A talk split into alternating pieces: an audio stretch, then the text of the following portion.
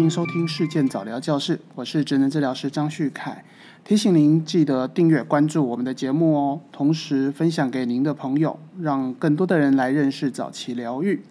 今天我们要来聊一聊什么是学习障碍。很多的爸爸妈妈会看到孩子在学习上出现困难的时候，然后又听到了这个词，就认为孩子就是学习障碍。到底学习障碍是什么？是不是讲不懂、教不会、考试成绩差就是学习障碍呢？呃，有一个统计哦，在今年的这个中小学生当中，被鉴定为学习障碍的大概有三点五万人。那这已经是所有身心障碍类别当中比例最高的一个族群。讲到这里，相信各位就会开始担心，我的孩子是不是就是学习障碍，或者担心将来会不会有学习障碍的问题产生。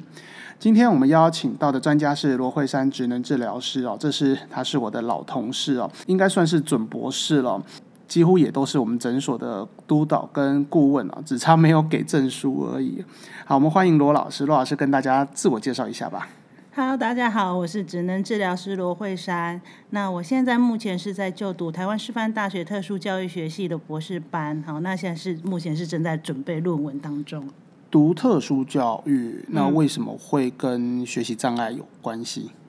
呃，其实学习障碍它本来就是特殊教育的类别之一嘛。那当初会接触到学习障碍，是因为就是呃在修课的过程之中，那那跟呃就是师大这边的学习障碍就是专家做过很多这样子的一个讨论。那之后呢，就参加很多台北市的一些就是学习障碍的一个鉴定会议，那就看多了很多不同的类型的一个学习障碍的。孩子这样子，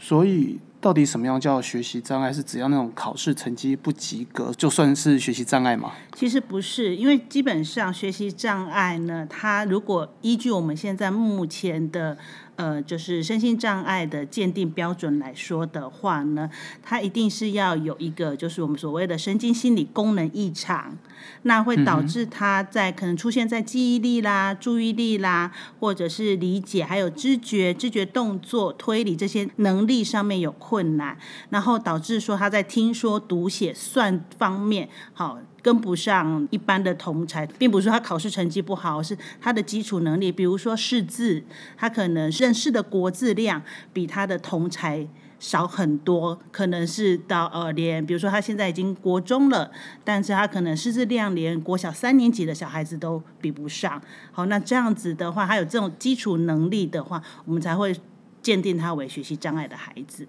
诶，刚才说的是。考试成绩差不一定是学习障碍，但是学习障碍的孩子考试成绩有 OK 的吗？还是说他们也都一定会有不理想？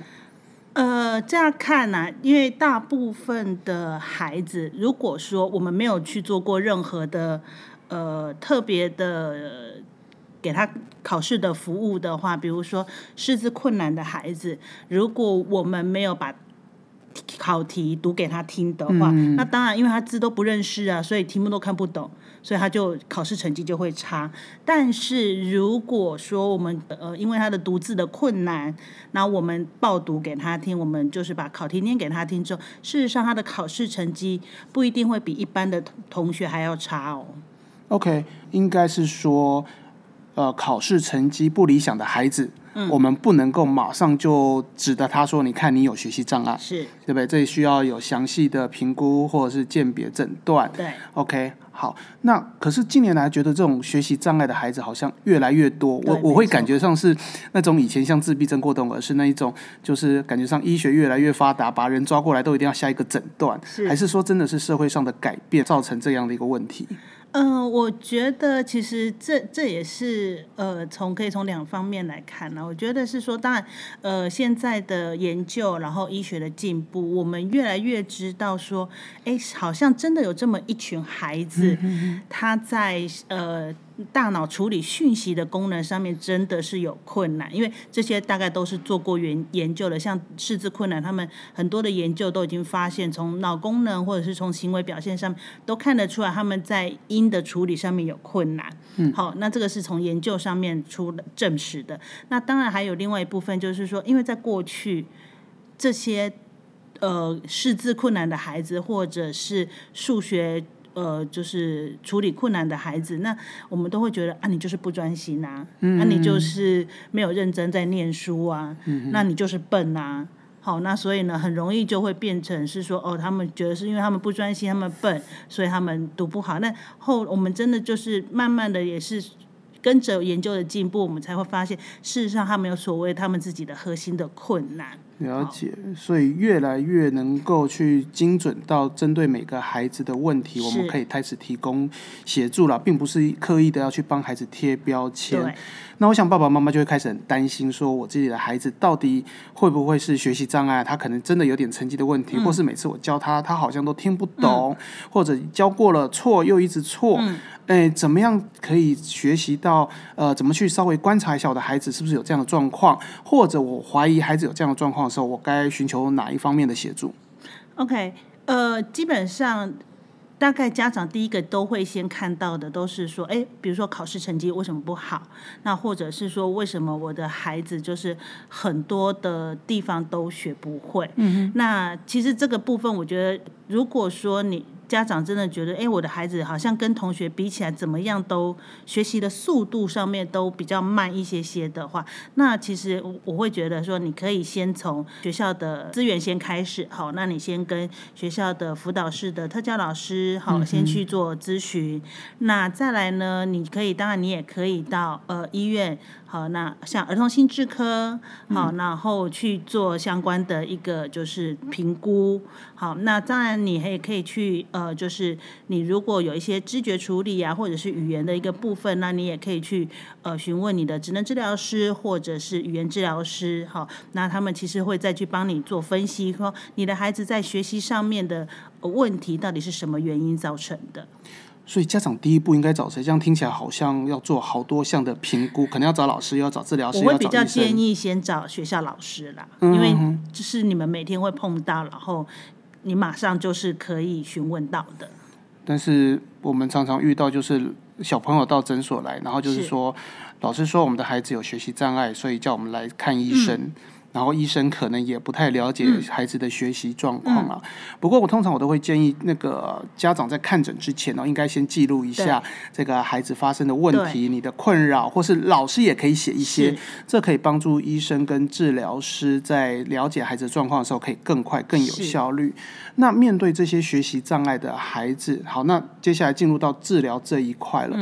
我我们能够做什么？以从职能治疗角度，从因为是诊所的关系啦，所以在一个医疗单位，我们能够训练的项目有哪些啊？OK，呃，其实以学习障碍来说的话，其实它分很多的类型嘛。那有一个类型呢，我们刚刚有在刚刚念的那个定义一大串里面，它就有提到，它会因为神经功能异常导致知觉跟啊知觉动作，好、会会影响，然后进而影响他的听说读写算嘛。那所以以职能治疗的一个部分来说，其实知觉动作本来就是职能治疗师很擅长的一个部分。嗯好，那所以那知觉的部分，我们又可以包括像听知觉、视知觉，好这个部分。好，那想视知觉其实也是 OT，就是最擅长擅长厉害的一个地方哈，所以呃视知觉的部分，我们会去看到说很多目前我们的资料上面来看，有很多就是嗯学障的孩子，他们的视觉的视知觉的处理，除了说他的在比如说视觉记忆啊，然后或者是视觉空间有困难之外，那他们在于视觉空间的顺序记忆上面会有困难，就是他记记得就是不同的位置啊，然后在变换的时候，他其实会有困难。那这些可能都会去影响他的数学嗯的表现。好，因为数学，比如说你算数的时候，他们会有那个十位、个位、百位，哈，它不同的位置还有不同的那个。代表的数值，那如果你空间感不好的时候，有时候会影响他的这种数学的运算跟他的数感。那再还有数学会有，我们都会知道会有几何题嘛？对，对，那这个你如果视觉空空间不好的话，你的那种几何的问题，它完全都没有办法去想象跟去做。好了解，然后再来呢，还有动作的部分呢、那动作的部分，我们会发现，就是说，如果小朋友他的动作的控制不好，或者是视觉动作控制能力有问题的话呢，那事实上他在写字上面，第一个可能会有写字速度很慢。嗯哼，好，那功课怎么样都写不完。好，然后那考试根本考卷就写不完，然后再来是他有可能他的字呢就是龙飞凤舞，哦，对，对，然后呢，这如果你没有格子给他的话，可能就越写越斜或嗯挤在一起。好，那一些那因为你写的挤在一起，有时候像数学一整个空格给你，然后你挤在一起，结果你都看不出你的答案在哪边。嗯，对，那就会别人说他明明就会，可是考试成绩就是不好不好看这样子。好，那这个都是会是我们就是职能治疗师可以处理的一个部分。那就语言治疗师的一个部分的话，事实上，呃，我们也会看到很多呃从小如果他就有一些些语言发展比较慢。嗯，或者是他从小语言的理解，或者是话比较少的孩子，长大了之后，他变成学障的几率其实是非常高的。这个是在国外其实就已经有研究的哈、那所以呢，其实语言治疗师的部分呢，就是要第一个可以帮助他们对于音的处理，嗯，还有那再来就是语言的理解跟表达。好，那这些都会影响到他们阅读的理解，这样子。嗯，我刚才想到，刚才说的这个学习障碍是他在这个听说读写算会有障碍。嗯，我们之前接到一些学习障碍的孩子，然后妈妈就会很怀疑、质疑我们的专业，嗯因为他看到的是，哎，你们治疗师怎么就是带孩子玩，怎么在他带他在看绘本啊、读故事啊？我的孩子明明是数学不好，你为什么不教他算数学？这边我还是要提醒各位爸爸妈妈，我们是针对刚才罗老师说那个核心的能力，帮他建立起来。这个核心建立起来之后，那就会他的整体的能力，也就是比如说听说读写算这些能力，也就会获得整体的提升。如果今天我们只是针对孩子的某个科目，或是今天要准备考试的，针对他今天考试范围来做练习的话，那可能就是临时抱佛脚啦，就是可能考试分数高一点，但是对于孩子的能力或者是他的未来，我相信帮助应该是不大的啦。基本上我们还是希望去，呃，第一个是说，当然再小一点的孩子，我们会希望，呃。稍微帮改善一点点他们的一个核心缺陷的问题，哈、那这样子他们的核心缺陷问题改善之后，他们才可以就是类化到其他的一个学科表现上面。那第二个是在于是说，我们会期望的是说，要去教导孩子正确的呃策略。好，针对他的困难的部分，那他有什么样的学习策略？嗯，比如说他，嗯，他对于字形，他可能在学认字国字的时候，可能不是音的问题，他可能是对字形，他可能记不太起来。那我们可能会告诉他的是说，比如说是用一一个字带一个字的方式，或者是说，哎，我会告诉你说什么样的一个字形，它有没有什么搭配什么样的意思，嗯，和这样子的一个策略的一个技巧的方式对对对，哦技巧哈，这样去帮助孩子记得更多的一个字哈，所以不是只只复习这一次考试要考的范围。是，哎，刚才提到那几岁开始可以去嗯判断或是鉴定评估孩子的学习障碍？嗯，我相信有些家长搞不好孩子一出生，然后呃开始教他颜色，开始教他数字，孩子就不懂，爸妈就开始怀疑，哎、是不是有学习障碍？在标准上有没有说几岁才能够去判断出来呢？在法规里面是没有这么严格的规定，说你几岁才可以去鉴定学习障碍。但是因为呢，学习障碍基本上它就是学习嘛，啊、所以你一定是要有一个学习的过程，或者是你已经进到学习这个阶段了，嗯，而且你是听说读写算，所以你一定是要进到听说读写哦算这样子的一个，对你才可以。有真的出现困难的时候，你才可以被鉴定。嗯、那而且在于是说，呃，在学习障碍的过程之中，鉴定的过程之中，我们并因为我们不是说有任何仪器可以一照，然后它就对显现出来，它就是有学障这样子。所以我们会经过一段时间的观察，那我们会希望说，因为在法规上面也有规定啊，就是说你的孩子虽然你有可能有看到有听说读写算的困难，可是你要确定他不是因为比如说文化不利，好，不是因为教学不当，因为我们也会看到说，嗯，比如说你长期住在国外。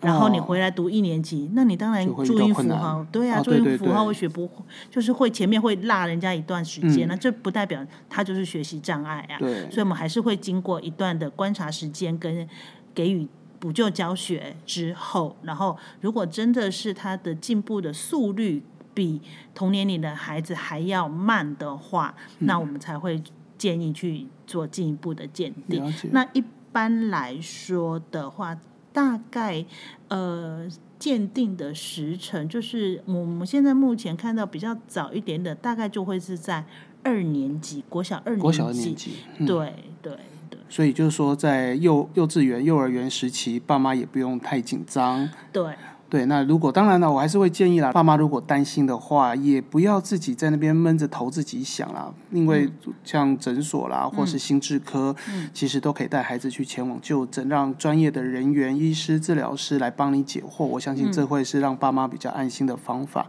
那面对这一些学习障碍的孩子，他们的未来呢？他们会会变好吗？他们是他们的能力会变得好，还是说他们有办法去适应将来的生活呢？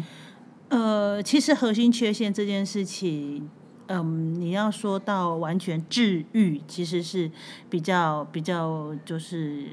机会会比较小一些啦。对，但是呢，基本上我们就会说，因为我们都会教孩子学习的策略嘛。嗯哼哼，好，我们现在让孩子知道自己的困难在哪边，然后呢，他有什么样的一个学习的策略可以帮助他们。可以呃，就是跨越或者是绕过这些困难啊。比如说你有识字困难的孩子，那我们就会说，哎，那基本上你就是可以用人家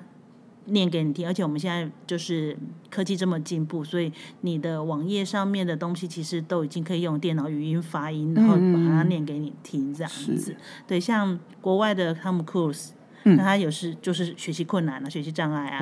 他就有识字的困难啊，所以他的剧本都是人家要念给他听的啊，对啊，所以这些其实都可以让孩子先去了解自己，然后找到策略之后，事实上很多的学习障碍孩子，我们目前看到其实都有一些孩子就是进入到呃研究所去就读啊，然后在其他一些工作领域，其实也都发展的蛮好的。所以这边提醒了我们这些有学习障碍孩子的家长，我们有时候都会很在意说孩子的这个核心的问题或是核心的能力是不是能够把它变得跟一般人一样。但是看着整个科技的进步、社会的进步，其实孩子将来只要跟治疗师、跟老师的一个配合，那么我们一起努力，其实孩子对于将来的生活或是将来的发展，他的成就，我相信也都是可以非常的亮丽的，对吧？嗯，没错。OK。OK，好，谢谢罗老师今天带来我们这个关于学习障碍很多的资讯。那各位爸爸妈妈，你担心你的孩子有什么样的一个学习问题，或者是目前遇到的什么样的一个学习状况，你很困扰，都欢迎你留言给我们。那这样的话，让我们更有机会可以再找罗老师来谈这个话题哦。哎，罗老师最后有没有什么要跟大家再提醒一下的？呃，其实我会觉得是说，针对学习障碍的孩子，其实。他们除了在呃听说读写算有他们的困难之外，事实上他们还有其他很优秀的一个才能，所以不要一直只看到他们困难的地方，其实应该要多去看看他们的优势对正向的部分也要去注意，要给孩子称赞哦。嗯太好太好了，好，谢谢罗老师今天接受我们的采访。那么也欢迎各位留言给我们，记得还是要关注订阅我们的节目哦。我们下次再见。